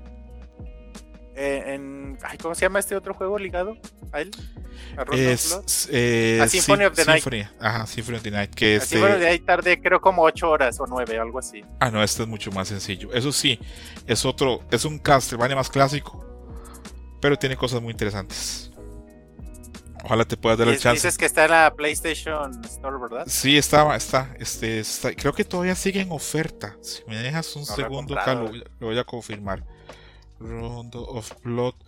Por mientras también vamos a hablar un poquito de que cuando terminamos nuestro programa especial de Street of Rage 2, eh, me escribió, eh, escribió un caballero y me puso este que ahora que ya habíamos logrado convencer a, a, Robert Pixelania que por qué no hacíamos un programa de Shinobi, ya sea del 2 o del 3, yo le dije que podíamos plantearlo, pero que está complicado porque bueno, ahora pues con el Sega Sega Genesis el Mini pues yo creo que es, es fácil, ¿no? Ya, porque el problema era dónde jugarlo. Sí, sí, habría que ver Pero qué ahora con esto, mira. Habría que ver qué tanta disponibilidad podría tener Roberto para, para poder hacer el programa, ¿verdad? Pero, pero sí, yo quería remarcar y estuve averiguando el juego eh, por lo menos del 3, y es un juego muy interesante. Antes de empezar a hablar de, de Shinobi 3, Castlevania Wrecking, o sea, Symphony of the Night y Round of Blood, está todavía en promoción en el PlayStation Network. Y acá lo estoy viendo y está en 8 dólares en Estados Unidos. No sé en cuánto está en la tienda mexicana, desgraciadamente no, no tengo acceso. No ah, tengo debe estar en 140, 150 pesos. Entonces es un gran precio. Está muy barato. Para comprar y tener dos juegos de culto súper genial. Y si recuerden, por ahí los primeros días de noviembre, creo que es el Día de Muertos, este, vamos a tener el programa especial. Va a estar Robert, va a estar Kamui y no sabemos quién más, pero ojalá pueda ser bastante más gente para hablar acerca del Fíjate que, que ahí en, en, Switch, ahí están todos los Castlevania menos esos. Están desde los clásicos hasta los de Game Boy los de Advance, están la trilogía de Advance, están todos ese en paquete. De alguna forma Sony se ha sabido este quedar con esos derechos de esos juegos tan, tan preciados. No son tontos en Sony, son muchas cosas, tontos no son. Eh, volviendo con lo de Shinobi 3, eh, sí leí un poquito y no creo que Robert oiga esto, pero para poder venderle como la píldora de, de, por qué sería interesante hacer el programa, es que es un juego con una historia interesante. Te voy a decir así en un par de minutos este, lo que pasó. Eh, este juego lo hizo, el Shinobi 2 fue súper exitoso, lo hizo el estudio que estaba muy relacionado a Yusho Koshiro y le fue increíble. Y el 3 eh, lo hizo otro estudio que se llamaba Megasoft, que era un estudio pequeño. Eh, lo terminaron por ahí del, del 92 y en esa época Sega lo que hacía para que la gente reseñara los juegos era llevar a la gente a la empresa, no mandar copias, porque en el pasado habían mandado copias de, de versiones de prueba de Sonic 2 y no les había funcionado. Habían empezado como que a filtrarse un montón de noticias a la prensa y eso no les gustó. Entonces estaban llevando a la gente a jugar el juego a la empresa. Fue la prensa a Japón, lo probó y dijo que el juego estaba muy bien, pero que no le gustaban los escenarios. Entonces trajeron un señor que venía apenas llegando de Data East, que era otra empresa japonesa de esos tiempos, le dijeron que hiciera como que mejores stages y que fue un formato cinematográfico y le metió un montón, un chingo de cosas. Aparte de eso recibieron asesoramiento de la gente de Treasure, quien a quienes hicieron con Star Heroes y le hicieron un montón de mejoras al juego en efectos, en gráficos, en variedad. Después de eso ya estuve yo probando Shinobi 3 y me pareció un muy buen juego. Tiene una variedad muy grande de stages y aparte de eso se nota que, que sí tiene fama merecida de ser así una joya escondida. Un gran juego que salió en un momento ya que no, no daba. Ya cuando se apareció este juego, que fue así, en verano 93, ya los ninjas ya no estaban tan de moda. En esa época eh, ya estaba más de moda Sonic, el Aladdin, que estaba para Super Nintendo, para Sega Genesis, y los juegos de Fighters. Y a partir de eso pensamos también que esto fue en el 93, terminando el 93. Ya en el 94 creo que ya aparecería por ahí el PlayStation. Entonces este, ya hubo un cambio totalmente de, de paradigma de juegos. Te comenté que íbamos a hablar un poco de este juego. ¿Tuviste chance de probarlo? Sí, de hecho ahorita lo estoy jugando también. Fíjate que, que mi única experiencia con, con Shinobi había sido Shadow Dancer. No sé si te había platicado, creo que en el Dream Match anterior. Sí, me comentaste que incluso lo lograste terminar y que es un juego muy difícil. Sí, y, y sí, que mi hermano no podía y yo sí pude. Y eso me tenía muy orgulloso. Sí, es, es un y ahora, Shinobi 3 nunca lo había jugado, pero ahora que está en el, en el Sega, en el Genesis Mini, pues es realmente mucho más sencillo. Y sí me puse a jugarlo. Y de hecho hasta saqué notas, ¿eh? Como en, como en los podcasts de Zelda. Aquí las tengo, espera. Ok, ok. Mientras estás buscando eso, te, simplemente apunto que a mí, este, espero que no hayas jugado todo el juego porque yo no quería nada más como que probaras un par de niveles para que nos dieras sus impresiones. No, no pude, me mataron. ¿En qué nivel llegaste? Me mataron creo que en el nivel 4, eh, que es donde se vuelve muy plataformero el juego. Ajá, ajá. Que es, ahí es donde ya me mataron. Ok. A mí me llamó la atención este que sí es cierto. ¿Cuántos son niveles? ¿8?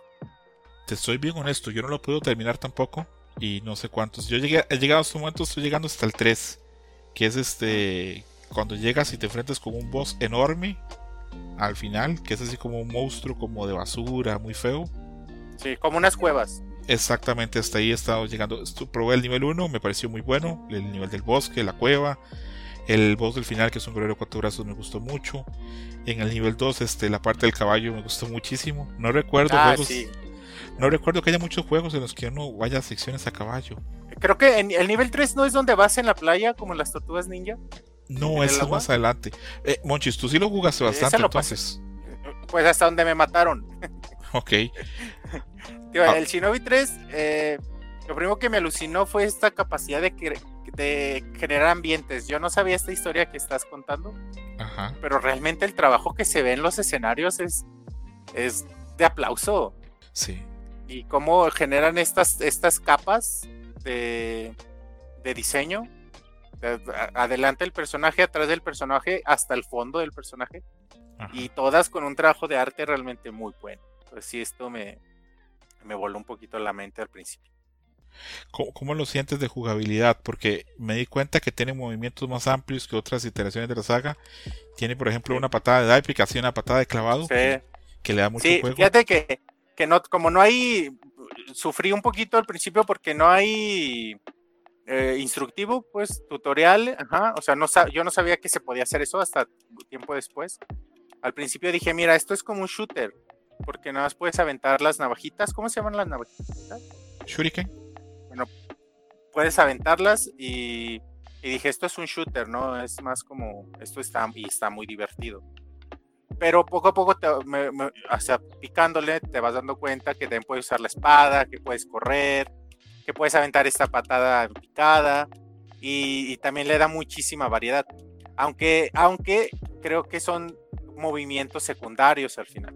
Creo que sigue siendo el, estilo shooter la principal característica de Shinobi. Sí, es, es un juego que yo el Shinobi 2 sé que es un juego legendario, sobre todo porque tiene música de Yuzo Koshiro. Y este, eh, de alguna forma, ha quedado como un poquito como relegado, a pesar que es un juegazazo. Este va a estar en el sistema de Nintendo de la expansión online que van a vender ahora. Que va a traer los juegos de 64, los juegos de Genesis. Este juego ¿El 3? Eh, sí, el 3. ¿El 2 dónde se puede jugar? ¿Solo en Genesis? El 2 se puede jugar en el juego de Genesis Classics, que es una colección de ah, como 60 juegos, que también está en promoción. Parece que me están pagando PlayStation, pero no. También está en promoción en estos momentos en PlayStation. También está la colección de, esos juegos. Que también si te, si te atreves ahí a, a craquear tu, tu Mini Genesis, ahí le puedes también puedes poner el 2. Pero sí, el 2 es legendario y este 3 yo he notado que tiene excelentes reviews para alguna gente dicen que este es el mejor juego de Genesis. No creo, porque por ahí está Sonic. Pero hay gente que dice que es un juego muy muy bueno y, coincido. Yo lo que probé me gustó mucho. No sé si, si hay algún chance que se le haga un baúl de los pixeles, pero... Estaría genial que se animaran ¿eh? a jugarlo, porque realmente es muy bueno. ¿Te, te ha tiene mucho, fíjate, me gusta mucho la variedad. Realmente es muy, como ahorita mencionabas, el nivel 2 vas a caballo, ¿no? Y, me gusta esta dinámica. Me gusta mucho cómo los jefes te requieren estrategia para vencerlos. No nomás es hacerle los movimientos o esquivarlos, sino tienes que eh, encontrar su punto débil, esperar el momento y atacar. Y atacar ya depende con qué, con qué golpe y eso. Eso también me gusta mucho. Sí, es, es, un buen juego y es un buen juego del que se habla poco probablemente. Entonces, variedad, este variedad, y, variedad y estrategia. Lo que jugué, eso como lo resumiría. resumiría. ¿Qué tan, qué, tan, ¿Qué tan largo habrás llegado en el juego, Iván? Porque ya me dejaste con el, con la, con la duda, con el clavo. ¿Llegaste a Pero jugar? me, me- me quedé como en un, en un nivel que eran como ya plataformas, como en una. que era como una estación petrolera o algo así. Que te digo, ya era un juego, casi no había enemigos, era más, más como plataformas. Entiendo. Y ahí me, entiendo. ca- me caía mucho. y Porque- perdí.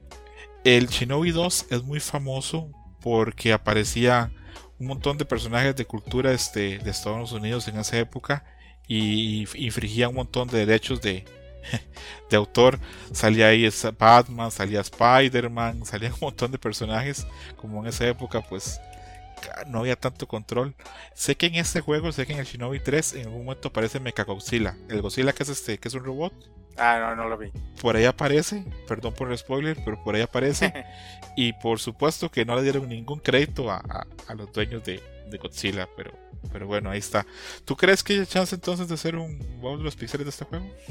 Pues tú sabes que Roberto es el que mueve ahí todo el pedo, entonces convéncelo y sí, sí va a jalarlo, sí van a jalar los demás. Yo creo que la mayoría de los que participan en el baúl, yo creo que la mayoría tiene el Sega Genesis Mini, el Genesis Mini, entonces pues no creo que haya problema. Voy a comentarlo, voy a comentarlo. Y lo, y lo vale, eh, lo vale, el juego realmente es muy bueno, vale la pena. Me llama la atención que esto fue por un mensaje, un DM que me mandó este alguien en Twitter y en estos momentos no me acuerdo el nombre, eh, pido disculpas, pero gracias por insistirnos con el tema porque la verdad lo que yo he jugado al juego en estos días me ha parecido bastante bueno. Mucho, Y- mucho, a mí también me gusta mucho. Perfecto. Y por último, vamos entrando a una sección donde acá mi amigo Iván me va a recomendar una película o dos películas o no sé cuántas me va a recomendar. Por ahí me dejó entrever que iba a ser una también muy interesante con Ana de Armas. Fíjate que me recuerdo, no me acuerdo si fue en 2019 o 2020 que me dijiste, ¿conoces? Me escribiste en privado y me dijiste, ¿te gusta Ana de Armas? Dije, ¿quién es Ana de Armas? No sé quién sea Ana de Armas. Y ya la googleé y sí sabía quién era de Armas, pues Ana de Armas es la de la de Blade Runner, claro. Exacto. Ya desde ahí era el crush con Anita de Armas, pero no sabía cómo se llamaba. Y entonces me puse a, a ver esa película. Creo que tú me la recomendaste también. Creo que sí. Que se llama Knives Out. Eh, en español le pusieron entre navajas y mentiras, algo así. No, no, no, no me hagas mucho caso. Pero Knives Out. Entonces, precisamente ahorita que hablábamos de Agatha Christie, me remontó muchísimo a un- una novela de Agatha Christie. Y me encanta ver a, a, a James Bond, ¿cómo se llama? Perdón, güey, que traigo la memoria hecha a pedacitos. ¿Cómo Daniel se llama Craig. el...? eh, ¿Perdón? Daniel Craig. Daniel Craig, cómo me encanta verlo actuando y la vi con una amiga y le decía, es que fíjate, güey, ese es, es James Bond y con la misma ropa que usa James Bond, pero cómo se ve otro cabrón diferente, ¿no? Y hasta el mismo corte de pelo, pero es, es tan buen actor Daniel Craig que, que es otro güey, pues, o sea, te das cuenta que es alguien más, me encanta verlo.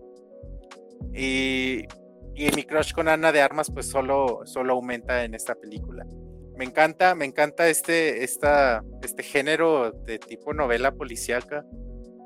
Eh, me siento en una novela de Agatha Christie, siento que Daniel Craig es Hércules Poirot y, cómo se resume y cómo da un giro y cómo da otra vuelta y cómo la, la película es tan ligera, cómo está iluminada como una comedia y cómo eso te hace apreciar la película también más y, y disfrutarla como, no sé, me encanta. Ya la vi dos veces. Entonces, esa es mi recomendación. Es Knives una gran Out. película. Está, está en Prime. Es una gran película y este la pueden ver en Prime y es que si les contamos como de qué va, les hacemos el spoiler, ¿verdad? Sí, sí, sí, sí. Sí. Creo que sí la tienen que ver. Pero Pero te tiene- digo, es este, Tiene un tiene caso todo lo de una novela de Agatha Christie. Tiene un caso espectacular. Acá estoy viendo, por ejemplo, el cast y está Daniel Craig, está Ana de Armas, siempre muy que acá parece muy linda, pero no tan bella como en otras películas sale más arreglada. Por ejemplo, ahora en la nueva James Bond sale espectacular, pero acá Sí. también sale muy linda. Está Chris Evans, que es el Capitán América. Está Jamie Lee Qué, Curtis. buen- qué buena, qué buen actor es Chris Evans. No sé si la gente se para a apreciar eso o lo demerita un poco por ser el Capitán América. Puede Qué que sí. buen actor es ese güey. Qué buen actor es ese güey. ¿Lo viste en Snowpiercer? Sí, claro. Es brillante el tipo ahí Sí. en esa película. Ah, esa, película ah, es, esa película es no excelente también, Snowpiercer, la recomendamos a todo el mundo. sí. Eh, volviendo sobre Chris Evans y que yo creo que sí diste en el clavo, eh, Iván, probablemente sea subvalorado porque la gente lo encasilla y cree que es nada más el Capitán América, pero no, es un actor que sí, no vamos a decir tampoco que es este como que eh, no vamos a decir que, que sea así como que él es súper o el mejor actor, pero es mucho más competente y mucho mejor de lo que la gente cree, para mí. Sí. Sí, sí, sí, sí. Luego está Jamie Lee Curtis, que es este, bueno, la clásica de, de Halloween y también de True Lies, que es este, por ahí. Está Michael Shannon, que es un super actor. eh, también hay, pero casi siempre está en películas más pequeñas o independientes. Está Christopher Plummer, que es un actor increíble, que es el patriarca de la familia. Sí. Christopher Plummer tiene una película maravillosa que se llama Beginners, que es con. Ay, se me va el nombre de Obi-Wan Kenobi. Eh, del actor. Este, Uh, ¿El viejito o el nuevo? El nuevo. Iwan McGregor. Ian McGregor, ok. Hay una película de Ian McGregor con Christopher Plummer que se llama Beginners. La recomiendo a cualquier persona. Es una película hermosa. Eh, de esta sí, sí puedo spoilear un poquito, decir un poquito qué va la trama. Trata de, un hombre como de un hombre joven, que es este Ian McGregor, o no tan joven, como la mitad de sus 30 que está ahí en su vida amorosa y en todo lo demás, que tiene un papá y tiene una mamá, este, que ya están mayores.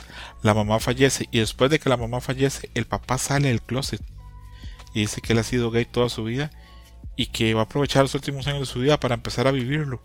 Y empieza a salir con otros gays, empieza a tener una vida distinta y a ser más feliz. Entonces, este, ahí arranca la película y la verdad la recomiendo muchísimo. No voy a contar más para no, no arruinarle nada a nadie, pero la recomiendo mucho. También Ah, está, qué también, interesante. es- también está Tony Collette, que este, que bueno, la, ¿Quién es Tony Collette? Toni Collette es una gran actriz, pero yo ahorita el único papel que le recuerdo es en Hereditary, Ah, ya, ya, ya, que es la mamá, sí. que es la mamá de. No Ah, quiero que- spoilear nada. ajá, pero Ya, la mamá. a regarla también. Exactamente. Está la Kate Steinfeld, que es un actor que está súper de moda. Aquí sale como un afroamericano que es este el ayudante de, de Daniel Craig. Ah, sí, sí, sí. Eh, eh, Este señor, la Kate Steinfeld, está en un montón de cosas últimamente muy interesantes. Está en Atlanta, que es una serie buenísima. Está en otra película que se llama Sorry to Bother You, que la recomiendo un montón también, que trata de un afroamericano que encuentra trabajo en un call center haciendo voz de blanco. Es una gran, gran, gran película. Por ahí la, la pueden este, encontrar. También está en el... Ay, se me va el nombre. La traición del, del Judas Negro es No, no sé. que es, es reciente. Déjame y te voy a decir bien el nombre porque no me quiero No equivocar. lo he visto. pero, pero probablemente la hayas mencionado. Acá está. Judas and the Black Messiah.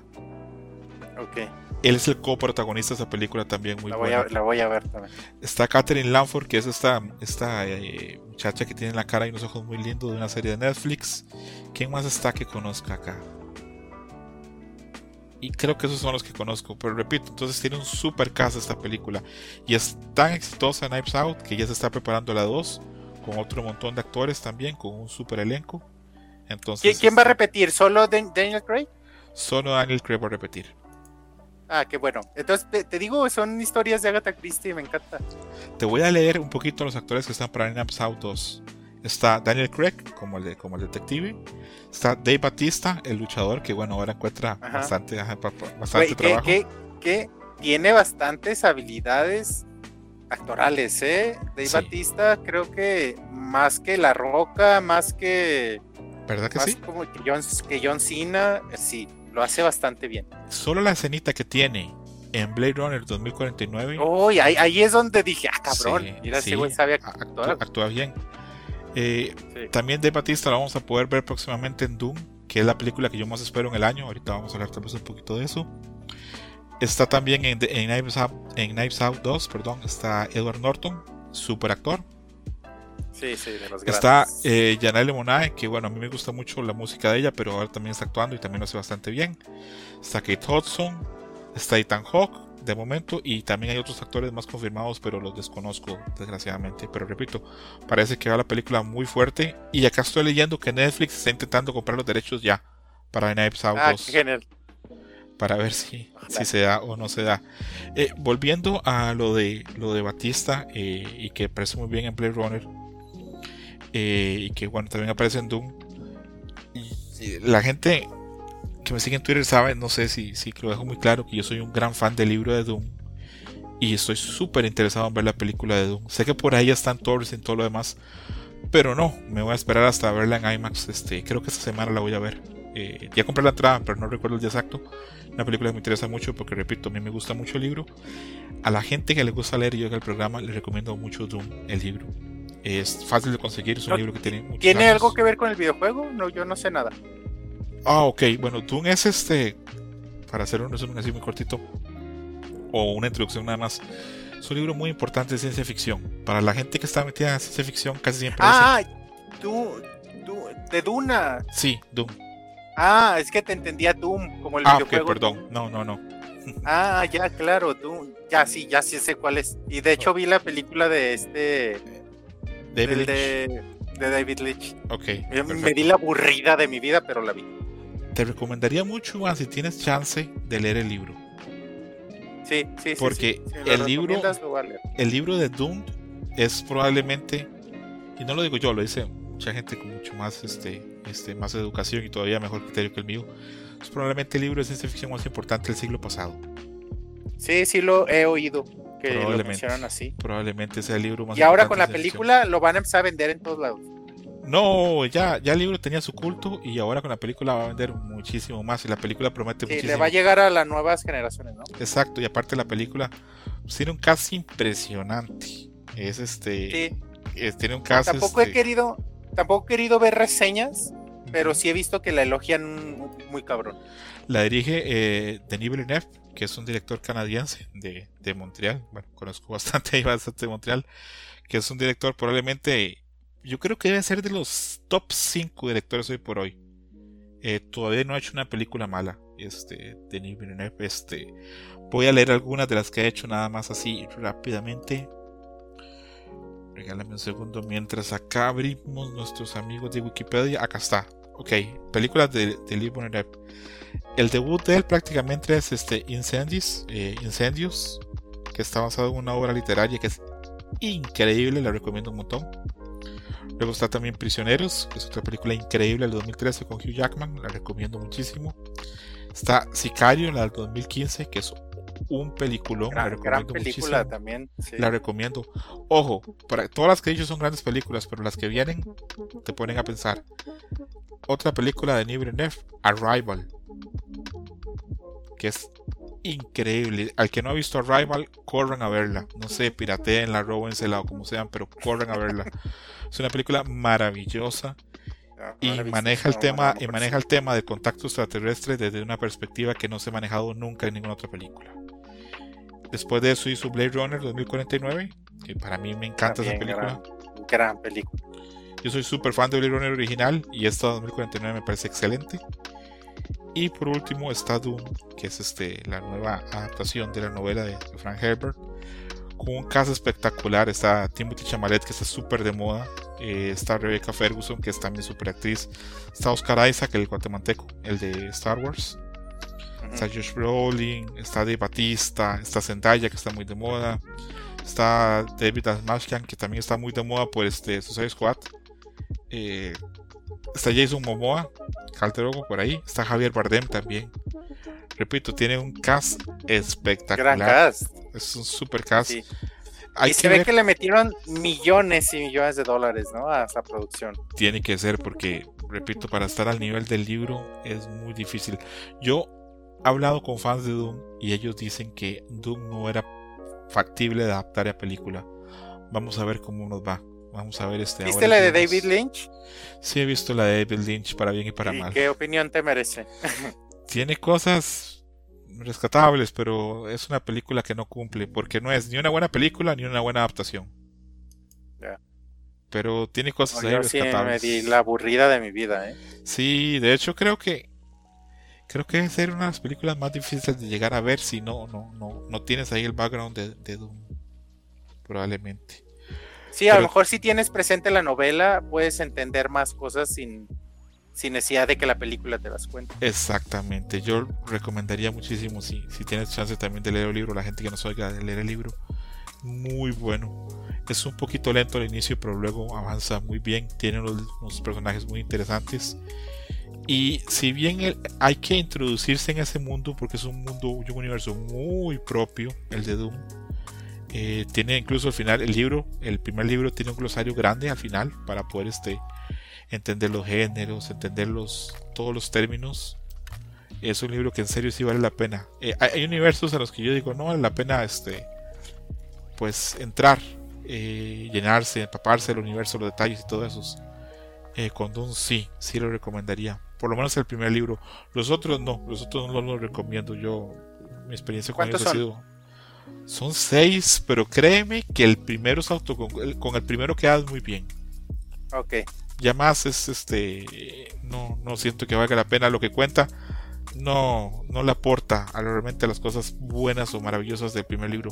El primer libro, repito, es como los libros más importantes de ciencia ficción del siglo pasado, tal vez el más importante. Ganó los dos premios más importantes de ciencia ficción que hay, que son el, el Hugo y el Nebula en su momento. Y ¿qué pudiera decir de ese libro que fuese como... La verdad no, no creo que nada que pueda decir pueda hacerle justicia. Para dar una introducción al libro tendría que tomarme un gran rato y no creo que esté en este momento como para, hacerlo. Entonces, repito, esta es la película que yo más espero porque ese libro me encanta. Ahora pongo el spotlight de vuelta a, a ti, Monchis. ¿Qué película que bien esperas o te llama la atención? Fíjate que me desconecté mucho del cine. Antes iba mucho, previo o antes de la pandemia, no sé cómo se diga, prepandemia iba mucho al cine cada, cada, semana y ahí me enteraba de avances y todo. Me desconecté mucho con la pandemia y de, hecho desde que inició la pandemia no he ido al cine y ya quiero retomarlo. Así tengo más que más allá de los de las películas que más comerciales, poco conocimiento de qué viene, pero pues no sé, ayer vi apenas el, el trailer de Batman y me atrae mucho. ¿Te gustó? Esta, me gusta toda, toda esta dinámica oscura de visual, dinámica visual oscura. Me llama mucho la atención. A Monchis, a Iván le reconozco que fue de las primeras personas que dijo en Twitter de forma abierta a mí me parece bien que Robert Pattinson sea Batman, es buen actor. Sí, es gran actor. Es gran actor. sí, y supongo que todavía le falta. Estaba viendo, ayer estaba viendo El Aviador. Ajá. Cuando DiCaprio todavía no se le daba como el, el reconocimiento que merecía por todavía considerarlo el niño bonito. Pero ya era un gran actor también El Aviador. Sí. Ya, ya el ¿Cómo lo han dejado? Sí, cómo lo han dejado madurar al grado de lo que vemos eh, que hace y dices, no mames, chavato, cómo actúa. Entonces, creo que... Robert Pattinson va por ahí, creo que, le, que, ya hizo lo suficiente para que se le deje de ver como el, como el, como el tipo guapo. Y, y creo que tiene bastantes capacidades histriónicas. Sí, en ese sentido coincido mucho contigo, Iván, de que bueno, yo es que yo creo que a mí me cuesta mucho eh, ponerme en el lugar de la gente que le tiene mala imagen por lo de Twilight, porque yo nunca vi Twilight. Entonces, este, no tengo ese, e, esa mochila para poder tenerle ahí rechazo a, Pattinson. Pero repito, tiene un par de películas que a mí me gustan mucho. Tiene una película maravillosa que se llama Good Time, que la dirigen los hermanos Safdie. Los hermanos Safdie eh, hacen un cine muy interesante. Hicieron hace un par de años Uncut Gems con Adam Sandler en Netflix. No sé si tuviste chance de verla. Sí, sí, Uncut Gems, sí. Que es otra película también bien perturbadora, bien estresante. Sí, es, es lo que tiene esa película. No se detiene nunca. No, no, no, no. Y hay esa también que tienen con Robert Pattinson, que es un par de años antes de Uncut Gems, que se llama Good Time. La, reconozco, la recomiendo. Es, es como cuando es como un vagabundo. Sí, Sí, sí, sí. Ah, sí, sí, la Es- vi. ¿Sí lo has visto? Que tiene un hermano que tiene problemas. Sí. Es una gran película. Y es un gran actor. Sí, es una gran película. demuestra. A mí me gusta cuando veo cine y no sé para dónde va la película. Porque a veces ves alguna película y tú dices, así en los primeros cinco minutos, ya sé qué va a pasar, ya sé qué pasa acá, ya sé quién termina con quién, ya sé quién muere, ya sé quién vive, ya sé para dónde va. Pero una película como esa, como Good Time, que no tienes ni idea de para dónde va la película, a mí eso siempre me atrae. ¿Cómo se llama el pingüino? El que hace, va a ser del pingüino. Eh, Colin Farrell. Colin Farrell tiene una película que vi el año pasado que me recordó ahorita lo que dijiste a esa película, donde se mete como a un campamento donde tienes que hacer pareja The Lobster. de Lobster. Qué gran película, qué rara, güey. O sea, cómo Bueno. la disfruté también. Es una película increíble, pero bueno, es que ese director, creo que es Georgios Lantinos. Ese es otro que es top, top, top, top, top. Vamos a ver, para, no me quiero confundir con el nombre, aparte es un nombre griego, entonces no quiero como decirlo mal. Pero a ver, lo dirige. Sí, Georgios Lantinos. Si te gustó The Lobster, te recomiendo también, que creo que está en Prime, eh, The Killing of a Sacred Deer. El Ah, sí, la asesinato del ciervo Ya la sagrado. vi. Ok, esa también es de Giorgio Lantinos, es increíble, ¿no? Sí, es fabulosa. ¿Sabes Sí. cuál otra vi? No, no, me, me vino a la mente. Ajá. Creo que se llama We Need to Talk About Kevin. We Need to Talk About Kevin. Que con, es, es, que es con, es, es con Flash, con Ezra Miller. Sí, qué gran película, ven qué perturbadora. Sí. Sí, sí, es una gran, gran película. Véanlas, Es- véanlas todas, son grandes recomendaciones, se los prometo. Sí. Yo ya vamos cerrando esta, esta, esta sección de cine donde hemos hablado de ciertas películas que nos gustan. Yo recomiendo mucho, si les gusta un poquito, un poquitito la historia, les recomiendo mucho una comedia que está en Netflix que se llama Muerte de Stalin, Death of Stalin, que es este una comedia que va, es, es una comedia histórica que va de las horas después de la muerte de Stalin, como todos los súbditos y los subalternos que están alrededor de él tratan de quedarse con el poder, pero desde un punto de vista muy cómico. Gran, gran, gran película. Yo la había recomendada hace unos años y le tuve cierta, cierto rechazo porque pensaba, no, el tema se me pesado, se me hace aburrido. La puse. Tengo una. Ajá. Dime, no, dime, dime, perdona. No, no, la puse y la disfruté muchísimo. ¿Cuál es tu duda, Iván? Tengo en la mente una escena, no sé si sea de esa película. A ver, tú me vas a sacar de, de- de la duda. Ajá. Están en un concierto de orquesta Ajá. y creo que están esperando a Stalin Ajá.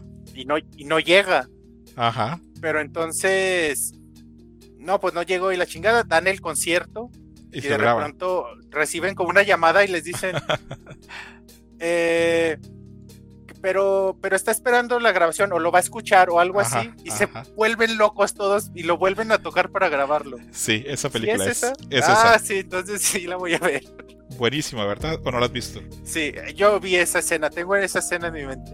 Ok, ok. No sé si vi la película, no sé qué pasó, pero esa escena la tengo así grabadísima y súper divertida. Te la recomiendo muchísimo. Te la recomiendo muchísimo. Apenas este, tenga chance, eh, la puedes ver. También te recomiendo, si no has visto, eh, ver The Favorite, que es otra película de Giorgio Lantinos, pero esta sí es este, ubicada en Inglaterra. Estuvo The Favorite, la favorita. Esta es más reciente, te voy a decir ya de qué año es y con eso vamos cerrando. Vamos a ver. Que sí, es un director, este, este es un griego y todas las películas que hace son increíbles. Ah, tiene un par de películas, una que se llama... Ay, no recuerdo el nombre en griego, pero en inglés tampoco. Sé que en español se llama Colmillo. Pero no, no, no quiero quedar mal. No quiero este, decir los nombres mal porque luego termino ahí como que embaucando a la gente. Ok, The Favorite es del 2018. La dirige Giorgio Lantinos. Tiene un cast espectacular. Está Olivia Colman, que es una super actriz. Está Rachel Weisz, que es una gran actriz. Y está Emma Stone, que también es muy buena actriz. Esta es un también como un drama histórico comedia muy recomendada. No sé si habrá chances de que esté. Creo que no está en, en ninguna plataforma de streaming, pero por ahí ustedes la pueden conseguir. eh, The Favorite. Eh, la muerte de Stalin sí está en Netflix, creo, ¿verdad, Iván? No tengo idea, la voy a buscar. Ok. Y bueno, yo creo Oye, que. yo antes de irnos les quiero recomendar, te había comentado así muy rápido. Ajá. Eh, hace poco, hace como un mes, ya al fin, después de dos años de espera, liberaron la cuarta y última temporada de Mr. Robot. Ajá. En Prime. Entonces, si no han visto Mr. Robot, se las recomiendo muchísimo. Hace poquito hice el ejercicio eh, por, por, una plática que tuve ahí con alguien en la oficina. Ajá. De cuáles eran mis series favoritas de la historia. Entonces, eh, mis tres series favoritas de la historia. Entonces puse en primer lugar Mr. Robot, para mi sorpresa. ¿En serio? Mr. Robot. En segundo lugar puse Boya Horseman. Y en tercer lugar puse Breaking Bad. Entonces, vean por favor Mr. Robot, está increíble. La estética visual de Mr. Robot me vuela la mente cada que la veo. Entonces es una recomendación que les quiero hacer. No es una película, es una serie, pero véanla. Iván, una duda con Mr. Robot. Cuando tú viste cómo habla Rami Malek, el patrón que tiene el lenguaje, ¿pensaste que era actuado? ¿O que tenía algún problema? ¿O qué pensaste? ¿O soy solo yo? Es que yo lo conocía de la noche en el museo, una noche en el museo. Entonces sí sabía que lo estaba actuando, o no sé si actuaba en una noche en el museo. No sé cómo habla ese güey en realidad. Pero si tiene un... No, como habla Mr. Robot, así habla en la vida real. Ah, qué genial. Sí tiene, tiene ahí, pedo. Sí tiene, no, pues no sé si es un pedo, pero tiene ahí algo.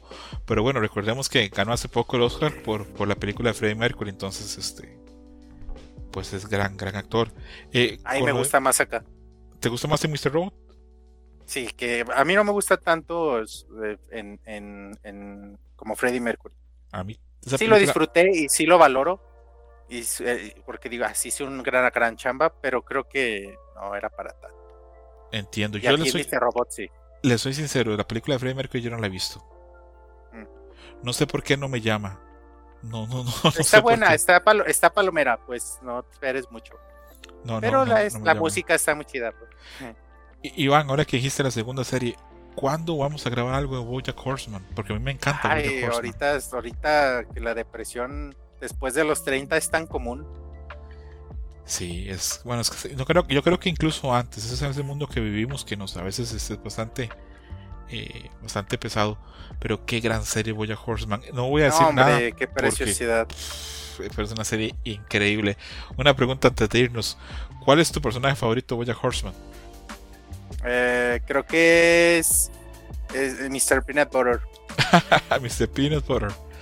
A mí me encanta, sí. es lo positivo que es este, todo lo que es este, cómo engloba hacer un golden en un perro sí. golden, este, lo alegre que es, sí. este, me fascina. Y creo que es que Ajá. creo que me identifiqué con él en muchas partes y cuando madura, cuando se da cuenta de sus pedos y eso, creo Ajá. que también me identifiqué con él de muchas formas. Es un gran personaje, Mr. Peanut Butter.